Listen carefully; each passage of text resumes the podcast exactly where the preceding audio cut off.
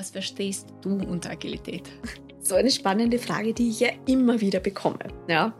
Und für mich Agilität heißt einfach dieses aktive Gestalten der Zukunft. Das heißt, eines, also nicht nur zu reagieren, sondern aktiv zu gestalten, aktiv Veränderung zu gestalten, indem wir einerseits aus der Vergangenheit lernen, reflektieren und andererseits aber auch neu gestalten. Es ist besser, kontinuierlich kleine Schritte zu machen, die funktionieren, als einen großen Schritt, der nicht funktioniert.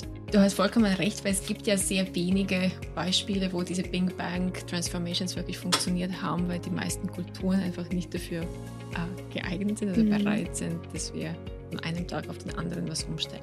Ich kann nicht agil werden oder über Agilität nachdenken und mit Wasserfall planen, weil ich weiß nicht, gerade wenn es um eine Kulturveränderung geht, was wann passieren wird.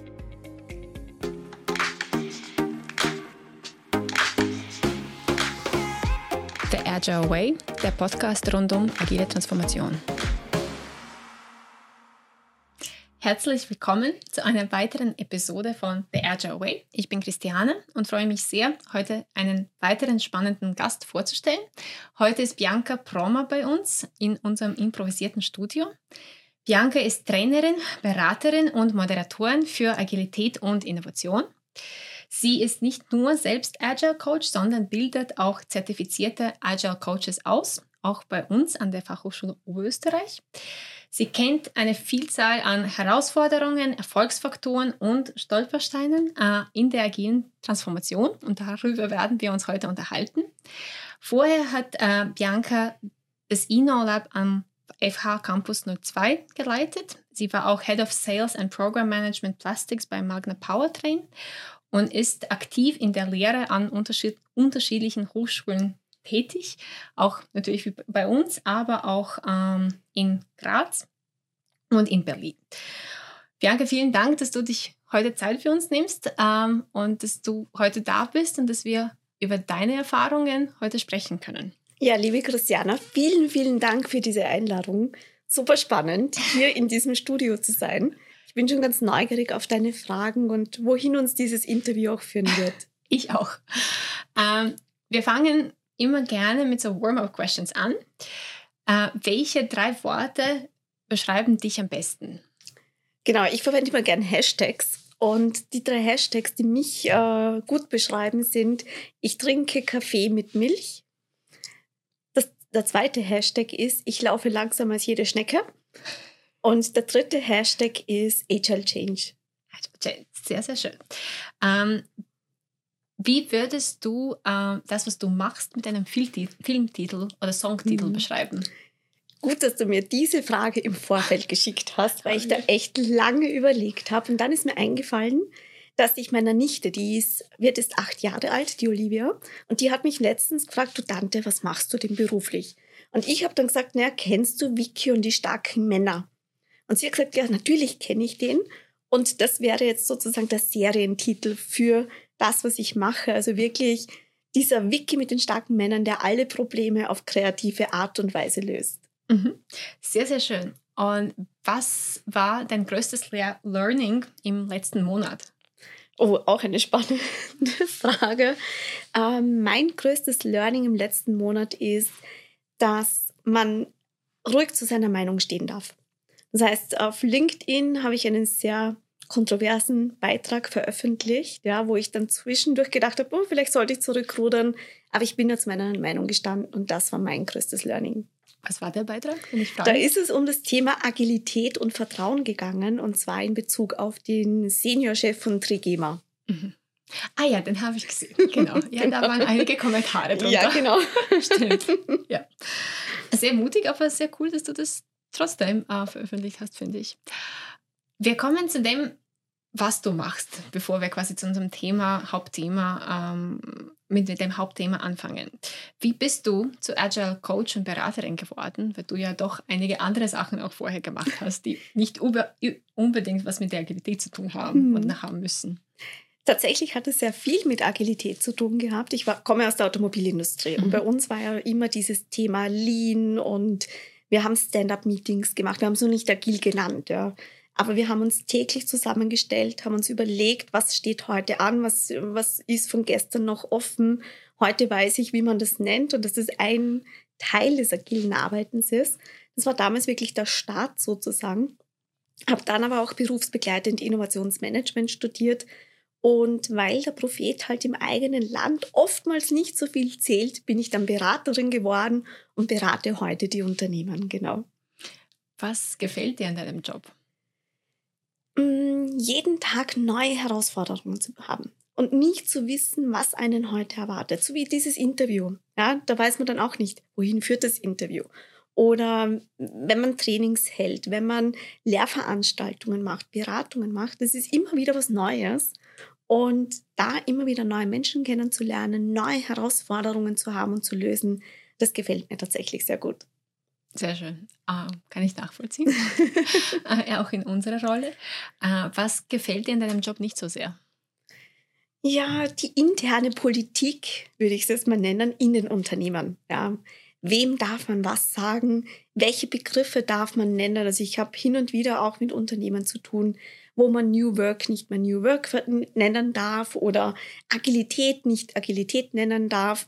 Und das macht es dann zwischendurch ganz schön schwierig. Wie nennst du dann New Work und Agilität so, dass das richtig ankommt an den Stellen? genau, also entweder neue Formen der Zusammenarbeit, mhm. der Kommunikation, der Führung, das kommt eigentlich in den meisten Unternehmen ganz gut an. Mhm. Ich habe die gleiche Erfahrung mit Design Thinking gemacht. Das ist auch so ein bisschen Schimpfwort geworden ja. und dann darf man das nicht nennen und da haben wir gesagt, kundenzentrierte Produktentwicklung ist das dann.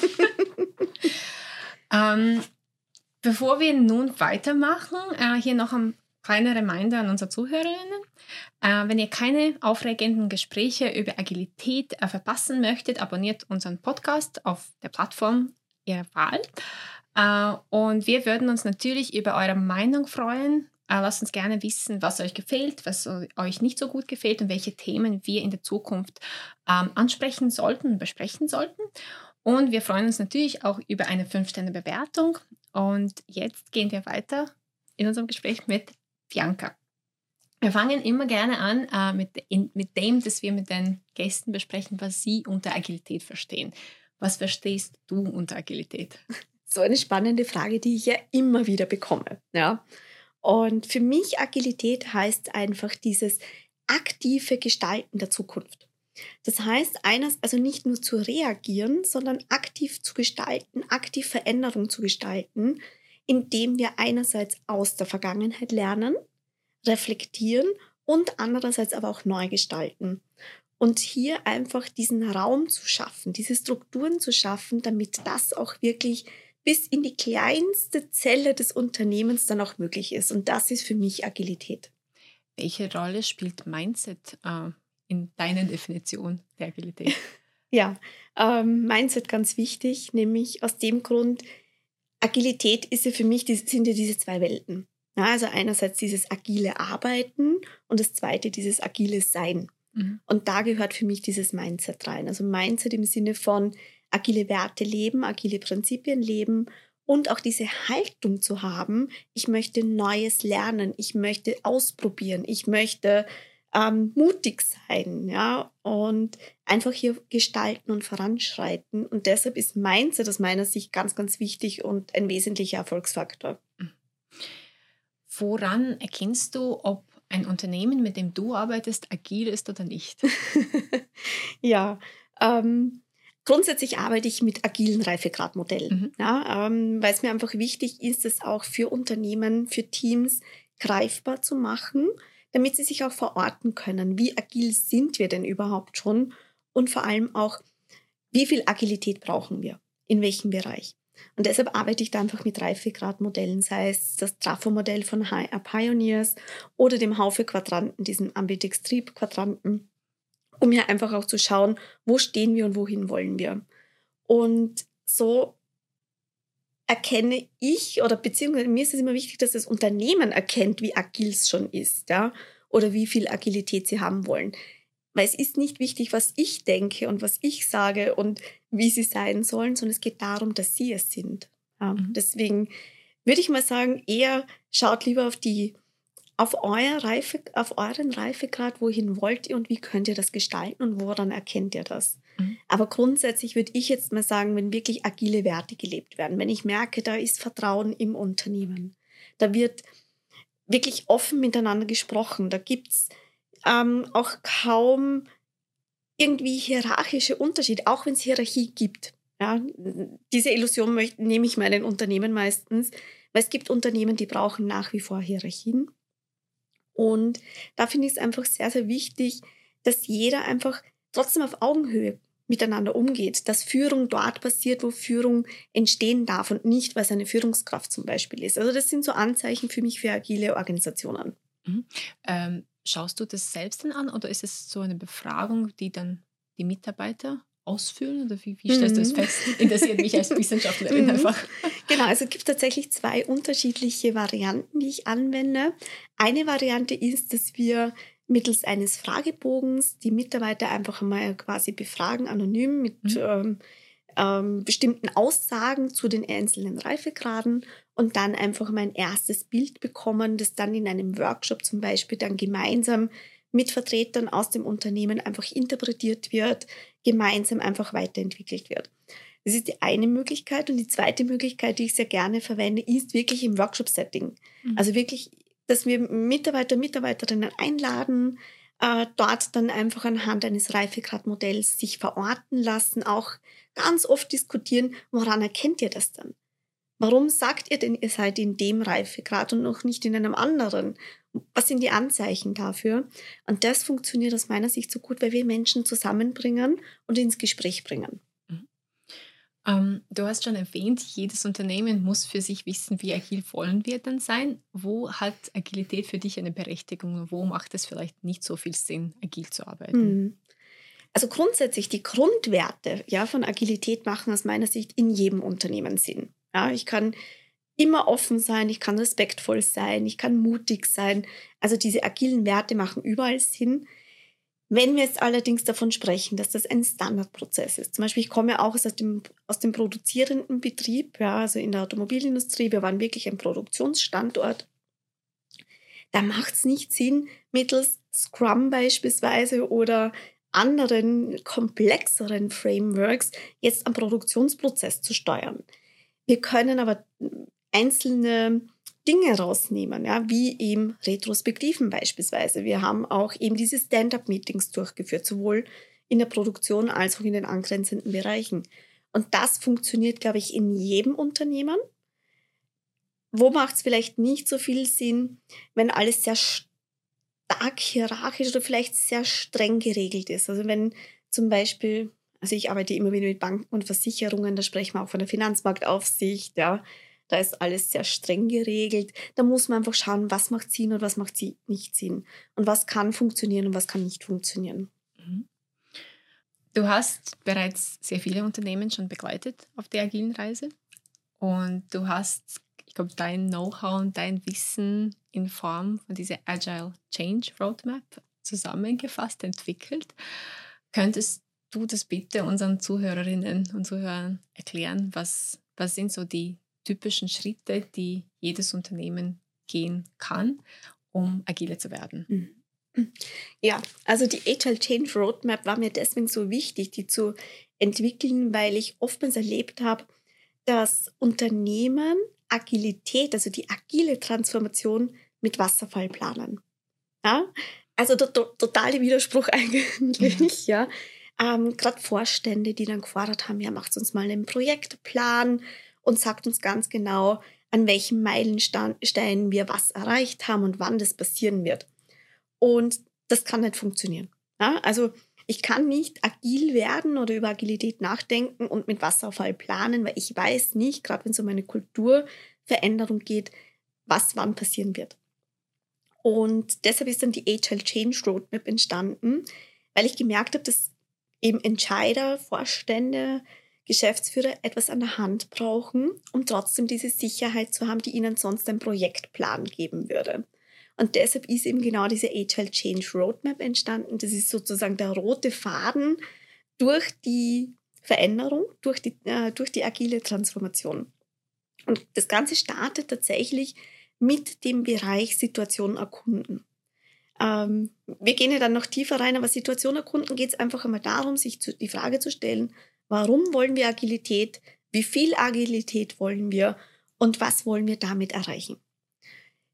Die zweite Phase ist dann die Phase des ähm, Change-Planen. Ja, also da kommen wir jetzt schon in die Planung hinein, aber eben nicht klassisch Wasserfall, sondern auf eine agile Art und Weise. Also ich arbeite sehr gern mit Scrum beispielsweise, dass man sagt, also auch die agile Transformation darf agil abgearbeitet werden oder erarbeitet werden.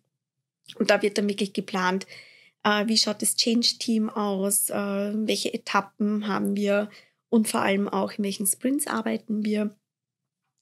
Dann geht es weiter in die Phase des Change-Initiieren und des Kommunizierens. Das ist sozusagen, das greift ineinander, weil ich muss wahnsinnig viel kommunizieren, transparent kommunizieren, um auch Change zu initiieren. Das heißt, da geht es wirklich darum, diese agile Transformation loszustarten und so viele Menschen wie möglich damit zu berühren und ins Boot zu holen.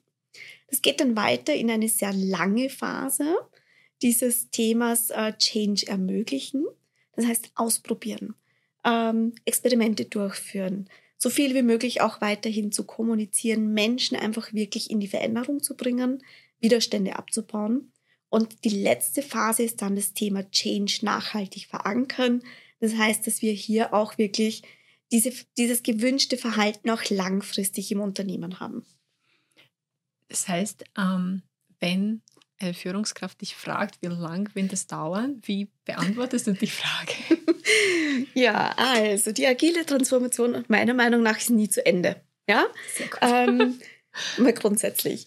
Aber ich sage schon, also mit den Unternehmen, mit denen ich arbeite, wir arbeiten alles zwölf Monate aufwärts. Also unter zwölf Monate arbeiten wir nicht zusammen, weil ich sage, Kulturveränderung braucht, die Transformation braucht. Ja. Wir können erste kleine Schritte setzen, die sind auch, wir schauen natürlich auch, dass es schnelle Erfolge gibt.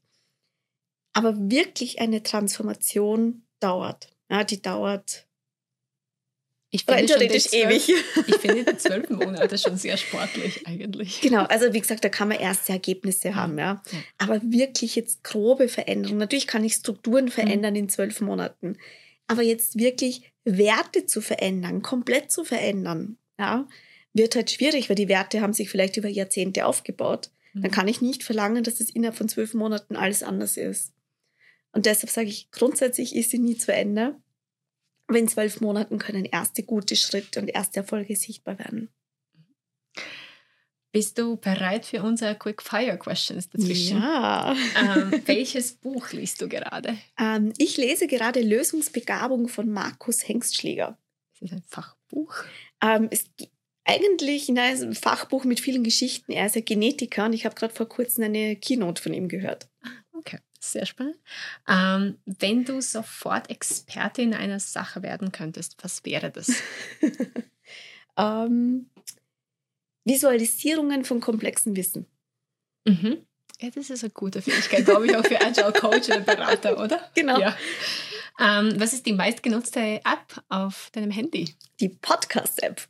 Echt? Ja. Also wo hörst du deine Podcasts? Auf Apple Podcast. Ah, okay, sehr gut. Sehr schön. Da sind wir auch. Dein, dein Podcast wahrscheinlich auch. Ähm, im zweiten Teil unseres Gesprächs würde ich sehr gerne tiefer, so Deep Dive, äh, in diese Roadmap äh, mhm. mit dir machen. Also was passiert ganz genau in jedem Schritt? Wer sollte da eingebunden sein, äh, damit äh, wir auch äh, unseren Zuhörerinnen was äh, mitgeben können. Ähm, Im ersten Schritt Situation erkunden, hast du es gen genannt, mhm. geht es darum zu verstehen, warum diese Veränderung überhaupt notwendig ist und, und Informationen von allen Stakeholdern zusammen. Könntest du uns ein bisschen mehr darüber erzählen? Wen ziehst du da ins Boot und wie passiert das Ganze dann? Genau. Also grundsätzlich arbeite ich wahnsinnig gerne mit Transformation Teams. Das heißt, äh, ähnlich aufgesetzt wie ein Scrum-Team, ja. Wir haben Transformation Owner, da arbeite ich gerne mit drei. Ja, also mhm. nicht nur diesen typischen Product Owner, eine Person, sondern wirklich Transformation Owners, die informelle Leader sind oder vielleicht sogar Bereichsleiter sind, also die auch wirklich ein mhm. bisschen mh, mm, Ma äh, Macht im Unternehmen besitzen, ja, um auch Stimmung zu machen, Menschen einzubeziehen. Und dann wirklich einem interdisziplinären Team um auch mal vorzubereiten ja, und wirklich hier zu starten und zu überlegen, warum wollen wir das überhaupt? Äh, woher kommen wir? Also welche, welche Aspekte unseres Unternehmens führen dazu, dass wir uns jetzt mit Agilität auseinandersetzen wollen? Und wie viel Agilität wollen wir? In einem ersten Schritt, ja, wo darf Agilität passieren und wo gibt es vielleicht Rahmenbedingungen, wo es vielleicht nicht so sinnvoll ist, ja, oder wo vielleicht gibt es ein paar ähm, Strukturen, Rahmenbedingungen, die einfach nicht antastbar sind. Ja? Und da starten wir einfach immer mit dieser Phase. Wir arbeiten zum Beispiel auch wahnsinnig gerne mit Change Personas. Das heißt, wir bedienen uns dem Design Thinking, das du vorhin ja erwähnt hast. Und gehen da, da geht es ja um Kundenzentrierung. Ja, Design Thinking, kundenzentrierte Innovation, du hast das vorhin erwähnt. Warum also nicht auch für kundenzentrierte, kundenzentrierten Change? Und deshalb arbeite ich ganz viel mit so Techniken aus dem Design Thinking, also die Change Persona, wo wir uns einfach auch anschauen, welche Personas könnten in dieser Veränderung auftauchen. Von demjenigen, der voll dabei ist, bis hin zum absoluten Widerständler. Ja? Mhm. Und dann tauchen wir da tief ein, auch mit einer Empathy Map beispielsweise, damit wir uns hier schon einmal gut vorbereiten. Wir gehen immer wieder ins Gespräch mit Mitarbeitern, hören uns da an, damit diese Persona jetzt nicht fiktiv ist, sondern echt ist. Das ist sozusagen da einfach dieser Prozess. Wir arbeiten auch mit Techniken aus dem Creative Problem Solving, CPS, wo es darum geht, da gibt es eine Technik Unterstützer und Hürden, wo wir uns einfach wirklich im Vorfeld schon darauf vorbereiten, wer unterstützt uns und wer könnte zur Hürde werden oder auch was könnte zur Hürde werden und wie können wir das jetzt schon im Vorfeld minimieren. Mhm. Ähm, wie werden die Führungskräfte, wenn ein Unternehmen solche hat und viele von denen werden wahrscheinlich Führungskräfte trotzdem noch haben, wie werden sie hier eingebunden? Werden sie hier in diese Phase überhaupt eingebunden? In der ersten Phase, also ja, natürlich, es gibt einmal so eine Start, ähm, eine Startinformation, ja, dass das jetzt passieren wird. Äh, wir laden sie auch ein, dort mitzugestalten, mitzumachen und kommunizieren laufen aber im ersten Schritt an die Führungskräfte. Und das ist einfach ganz, ganz wichtig, weil die brauchen wir, damit das Ganze dann auch nachher funktioniert. Damit sie zumindest nicht dagegen sind mhm. ja, und das Ganze verhindern. Das heißt, wichtig ist, sie einladen, am Mitgestalten oder Mitmachen einladen, zum Mitmachen einladen. Und ansonsten ist es in der Phase jetzt noch nicht ganz so, ähm, ja, gefährlich unter Anführungszeichen, dass da jetzt was passiert, weil es geht ja einmal nur um eine Vorbereitung und mhm. wirklich die Situation einzuschätzen. Das heißt, wir sprechen mit Führungskräften, holen auch ihre Meinung dazu ab, erstellen auch eine Change-Persona zum Beispiel für Führungskräfte, ähm, um hier einfach zu schauen, was sind da deren Sorgen und Bedenken. Ähm, ich kriege oft die Frage gestellt in Design Thinking äh, Projekten, wie viele Personen brauchen wir? Jetzt darf ich mhm. dich auch fragen, wie viele, also im Durchschnitt mhm. hast du dann unterschiedliche Typen von mhm. Mitarbeitern im Unternehmen? Also wir haben meistens so um die sieben, ja, sieben bis maximal acht, neun. Das ergibt sich auch aus dieser Adoptionskurve für Innovationen. Die gibt es ja auch für Veränderung. Und das sind sieben verschiedene Typen. Und damit arbeiten wir dann einfach. Mhm. Okay. Gut, das heißt, dieses Team ähm, aus diesen mehreren Product Owners und dann fachübergreifend oder abteilungsübergreifend, mhm. ähm, sie gehen dann wahrscheinlich auch in diese zweite Phase, wo es um die Planung geht. Das heißt, diese Change wird dann auch geplant. Genau, genau. genau. ähm, wie, du hast schon erwähnt, du arbeitest gerne nach Scrum, auch hier in diese Planungsphase. Wie schaut es dann genauer aus? Genau, also grundsätzlich ist es so, dass wir hier Scrum als Grundprozess haben, ja, und einfach mal sozusagen starten, einen Backlog zu erstellen. Also wir wissen ja, wohin wir wollen, wir wissen, warum wir über Agilität nachdenken, wie viel Agilität wir haben und starten dann mal einen ersten Backlog zu erstellen. Also was sind die Dinge, die wir tun müssen von der Kommunikation angefangen bis hin zu ersten Maßnahmen, die man vielleicht plant, Workshops, die man durchführen möchte, wie auch immer. Das heißt, dieser Backlog wird gemeinsam mit dem Team dann auch erstellt und ergänzt. Und dann passiert es so, dass wir in eine Etappenplanung gehen. Also wir gehen nicht sofort in eine Sprintplanung, sondern um ihm jetzt wieder Entscheidern, Vorständen einen roten Faden zu geben, ein bisschen Sicherheit zu geben, planen wir in Etappen von drei Monaten. Mhm. Das heißt, dass wir sagen, okay, was wollen wir denn in den ersten drei Monaten erreicht haben? Was sind so erste Ergebnisse, die wir uns dort wünschen? Es kann sein, dass wir eine erste Information durchführen wollen, dass wir eine erste Großgruppenveranstaltung haben möchten, dass wir erste Experimente durchgeführt haben, dass wir vielleicht bestimmte Strukturen aufbrechen oder beginnen aufzubrechen. Und dann gehen wir quasi ganz normal wie in einem Scrum-Prozess wirklich in die Sprintplanung. Wir machen es meistens so, gerade in diesem Change-Thema, dass wir in vierwöchigen Sprints arbeiten, weil viele meiner Teams das ja add-on machen. Also zum on top, ja. Genau, on top zum, äh, zum Tagesgeschäft. Deshalb vierwöchige Sprints, wo wir uns ja zu Tweaklies, also B-Weeklies treffen, sozusagen zweimal in der Woche, kurze Abstimmung und dann eben nach den vier Wochen dann auch Re äh, Review und Retrospektive durchführen. Mhm. Ähm, das heißt, man hat relativ viel Anpassungs quasi Möglichkeit, wenn man so arbeitet, richtig? Absolut, genau. Das ist eben wichtig, ja. auch in der Veränderung, weil es passiert ja so viel. Ja, dann kommt wieder irgendwas, äh, der Kunde, Kunde braucht ganz dringend was oder es kommen andere unvorhergesehene Dinge dazwischen und man, oder vielleicht Experimente funktionieren nicht, ja. Und deshalb finde ich es ganz, ganz wichtig, dass wir einfach jederzeit die Möglichkeit haben, gegenzusteuern, in eine andere Richtung zu gehen, andere Dinge auszuprobieren. Mhm. Ähm, wie werden dann die Endkunden, sprich quasi alle anderen Mitarbeiter im Unternehmen außerhalb dieses Teams dann eingebunden? Ist das dann die Rolle vom Product Owner oder von diesen mehreren Product Owners, mit ihnen abzustimmen oder werden sie dann erst quasi mit dieser Maßnahme konfrontiert, die ihr dann ausprobiert quasi im Rahmen des Experiments? Genau, also grundsätzlich ist es so, dass wir also dies, dieser erste Sprint unter Anführungszeichen jetzt, ja, der ist schon größer oder hm, schon im Detail geplant, weil dann ja die Kommunikation folgt. Ja? Also mhm. die Kommunikation im Sinne ins Unternehmen rein. Die Einladung auszusprechen, liebe Leute, ihr dürft mitmachen, worum geht es da eigentlich? Die Change Story, die dahinter steckt, eben warum machen wir das? Und dass jeder da mitmachen darf und dass es da Schwerpunktsaktionen gibt. Ja? Mhm. Und dann eigentlich erst kommt die wirkliche Planung der nächsten Sprints. Mhm. Das heißt, äh, die Maßnahmen oder Aktivitäten sind in dem ersten Schritt mal grob. Also zum Beispiel ein Unternehmen, mit dem ich arbeite, war eine Maßnahme, einen Open Space Agility zu machen. Ja? Das heißt, ähm, dass man Menschen einlädt in ein Großgruppenformat für zwei Tage, um gemeinsam zu überlegen, was wollen wir ausprobieren als Unternehmen. Und es war quasi der erste Sprint, wirklich mal diese Planung, einfach dieses Open Space Agility. Und die Experimente sind dann aus diesem Großgruppenformat gekommen. Und die hat man dann einfach ausprobiert. Genau.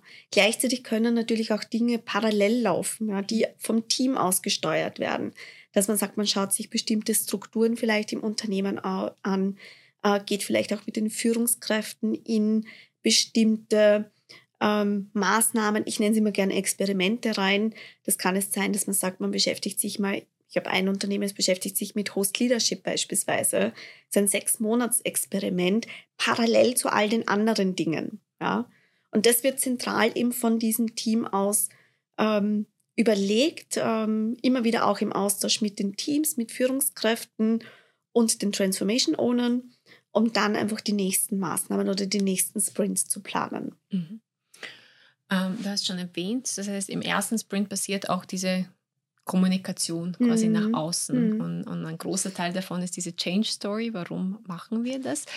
Ähm, wer soll das kommunizieren im Unternehmen? Ist so die Frage, die wir oft hören. Und, mhm. und wie ähm, mhm. genau sollte das passieren?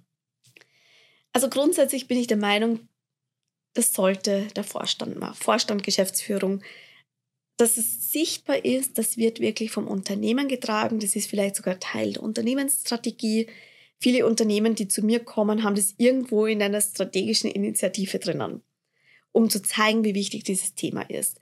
Deshalb bin ich der Meinung, es sollte auch in der Erstinformation mit dem Vorstand oder der Geschäftsführung gemeinsam passieren. Auch mit den Führungskräften gemeinsam, dass man zeigt, wir stehen da dahinter, wir sind da absolut dafür, diesen Weg zu gehen, das auszuprobieren und wir wissen aber ehrlich gesagt noch gar nicht, wo genau wir hinkommen. Ja, deswegen ja die, der agile Weg. Aber wir wollen es ändern. Wir brauchen eine andere Form der Zusammenarbeit, der Kommunikation, der Führung als heute.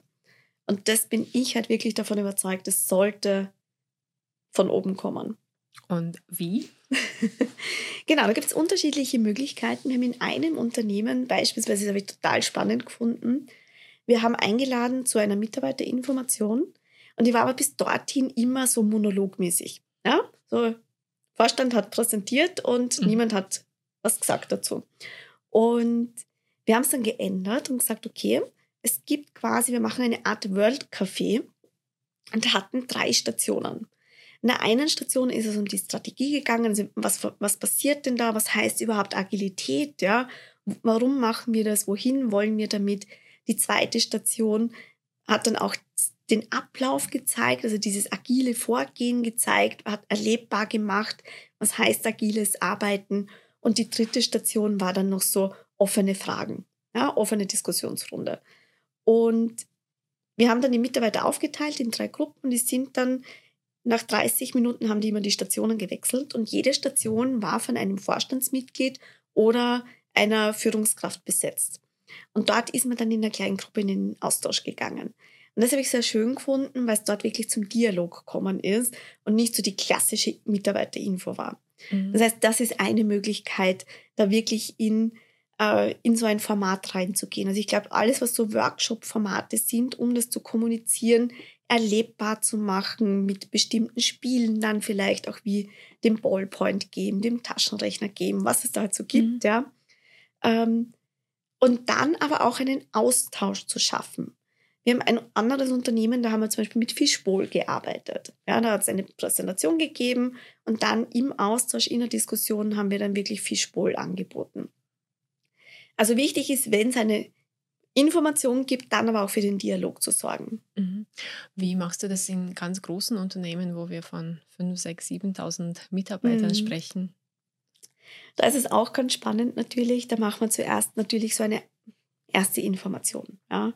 Wir haben es auch schon kaskadenartig durchgeführt, dass wir gesagt haben, okay, zuerst die Führungskräfte, die geben es dann in ihre Standorte zum Beispiel rein, äh, die geben es in ihre Teams hinein um hier wirklich sehr erlebbar zu sein. Und dann haben wir zum Beispiel gleichzeitig mit dem Transformation Team dafür gesorgt, noch einmal in die Teams hineinzugehen, in allen Team-Meetings zu sein. Ja, das war wahnsinnig viel Aufwand, weil natürlich viele Bereiche, viele Team-Meetings, aber wir haben uns da wirklich aufgeteilt, um hier einfach so gut wie möglich alle abzuholen und auch einzuladen. Podcasts haben wir genauso, also unternehmensinterne mhm. Podcasts haben wir verwendet. Ja wo wir mit verschiedensten Personen aus diesem Transformation-Team ins Interview gegangen sind, das veröffentlicht haben. Also es gibt schon Möglichkeiten auch für größere Unternehmen. Ähm, sehr schön. Ähm, wenn, äh, also nach der Kommunikation, wenn ich das richtig verstehe, geht es dann um wirklich umsetzen, diese Experimente mhm. umsetzen, Sachen auszuprobieren. Ähm, aus unserer Erfahrung und aus, auch aus dem, was wir von vielen Unternehmen hören, äh, kommt dann quasi, also diese erste, ähm, also nicht Herausforderung, aber eher so der Gegenwind quasi, wie motiviere ich dann die Leute wirklich da teilzunehmen und sich aktiv einzubringen und nicht einfach da zu sitzen und zu warten, jetzt, okay, tu, tu, tu was. Hm, das erlebe ich auch immer. Zuerst ist so der, die Neugierde dabei. Mhm. Ja, da sind wir mal dabei, weil wir schauen uns das an, was da so passiert und jeder ist gleich einmal so Feuer und Flamme, bis man dann merkt, hm, das bedeutet auch Arbeit, das kann auch unbequem werden, man muss liebsame Verhaltensweisen vielleicht aufgeben. Mhm. Man verliert vielleicht sogar den Titel irgendwo, der ganz wichtig auf der Visitenkarte gestanden ist und schon passieren erste Widerstände. Und da finde ich es einerseits ganz wichtig, was ich meinen Teams immer sage, erkennt bitte die Widerstände so früh wie möglich. Und es gibt vier Widerstandsarten, auf die ihr schauen sollt. Und die sind zum Lösen. Die gilt es wirklich abzubauen, wieder durch Kommunikation, Offenheit, ähm, Menschen einzubeziehen. Und was ich auch ganz, ganz wichtig finde, sind positive Ausnahmen. Ich nenne es positive Ausnahmen sind einfach, wo sehen wir denn schon erste Erfolge? Wo sehen wir schon das gewünschte Verhalten? Wenn wir zum Beispiel sagen, wir wollen mehr Transparenz in die Kommunikation, wo sehe ich das denn schon? Wo gibt es denn das schon? Das motiviert Menschen, wenn sie sehen, es ist möglich. Also schwierig wird es immer, ich weiß nicht, ob du das auch erlebst, aber wenn man da mit Beispielen aus anderen Unternehmen kommt. Ja? Das lieben sie normalerweise am Anfang zumindest. Am Anfang schon und dann heißt es aber schnell, ja, aber wir sind ja nicht X und Y. Genau. Ja? Und wir sind ja ganz anders. Bei uns geht das ja nicht. Mhm. Ja? Wir haben ganz andere Anforderungen. Das sind so typische Aussagen, die dann kommen. Und deshalb finde ich es so wichtig, dass wir mit Beispielen aus dem eigenen Unternehmen kommen. Und das haben wir uns zum Beispiel auch in einem Unternehmen zur Aufgabe gemacht, von Beginn an nach diesen positiven Ausnahmen zu suchen.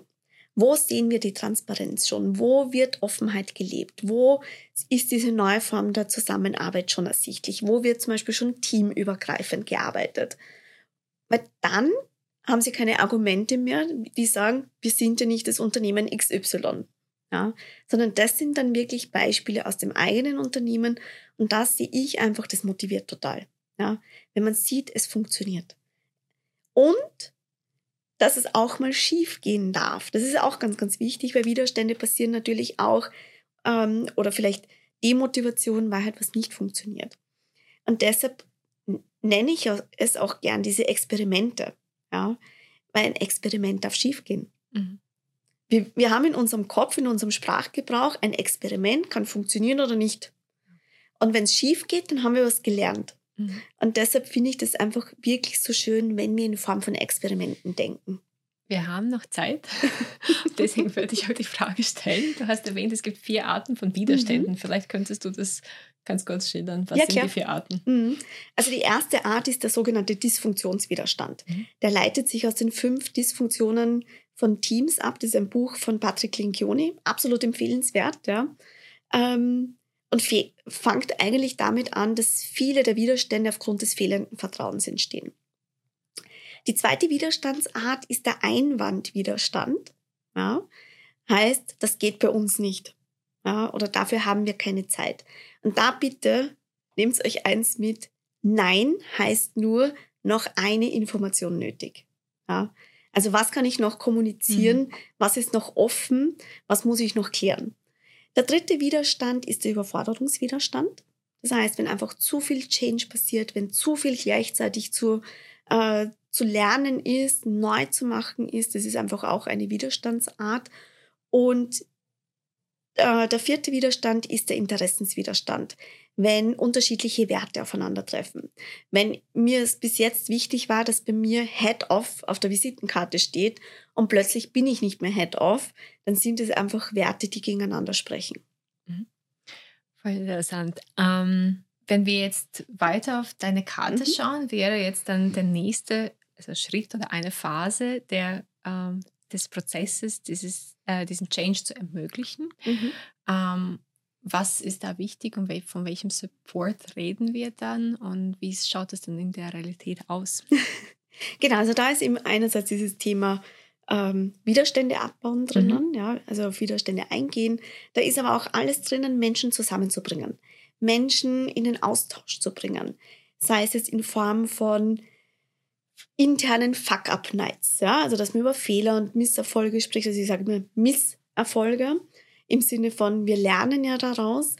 Ähm, da geht es wirklich darum, Menschen einfach zusammenzubringen, die Strukturen und Rahmenbedingungen dafür zu schaffen, um hier entsprechend Veränderung auch wirklich zu ermöglichen. Und in der Realität schaut es eben auch so aus, dass wir, komme ich jetzt wieder auf Open Space Agility, also genau solche Formate dann noch einbringen und ermöglichen. Es können aber auch Ideencafés sein, ja, die wir sehr, sehr gerne durchführen. Hin und wieder mal Stammtische, Menschen zusammenbringen, die einfach was bewirken wollen, die was ausprobieren wollen.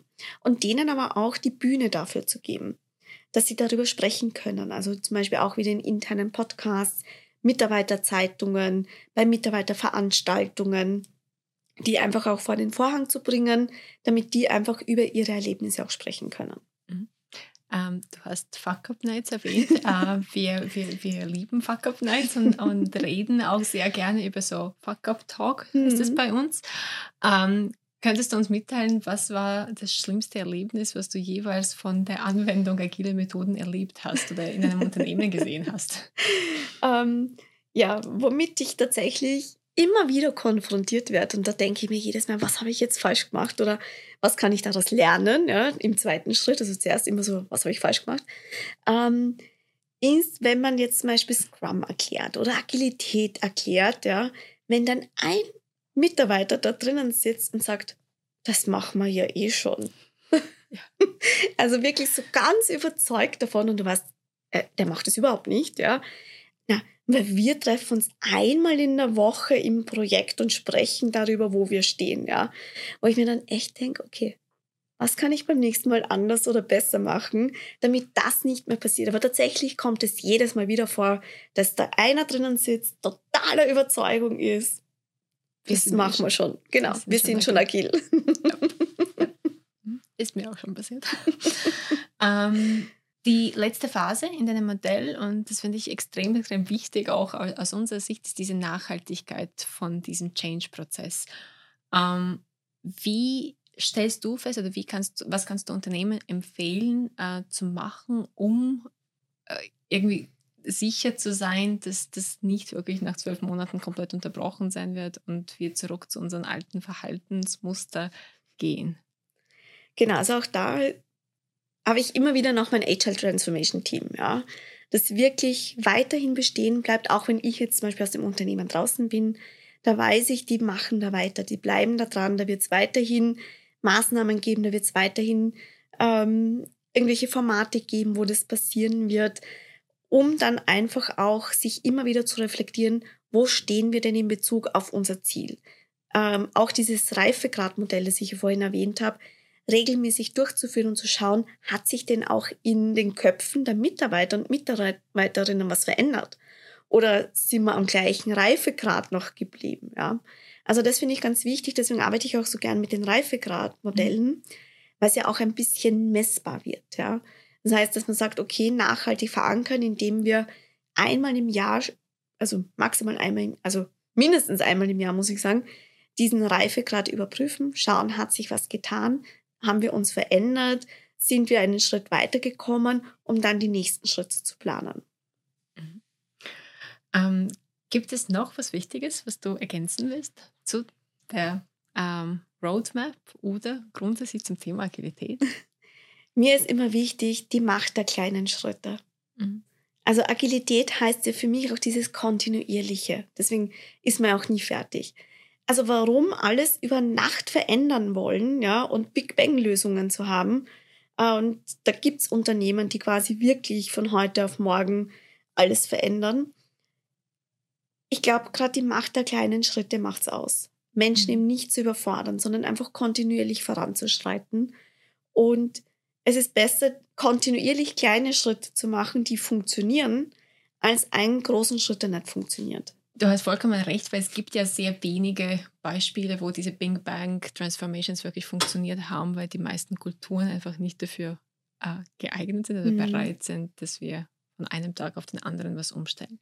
Äh, kleine Schritte machen. Äh, Gibt es noch irgendwelche Tipps, die du, die du den Unternehmen geben könntest, die jetzt mit der agilen Reise starten? Also sich zuerst wirklich die Frage zu stellen, warum.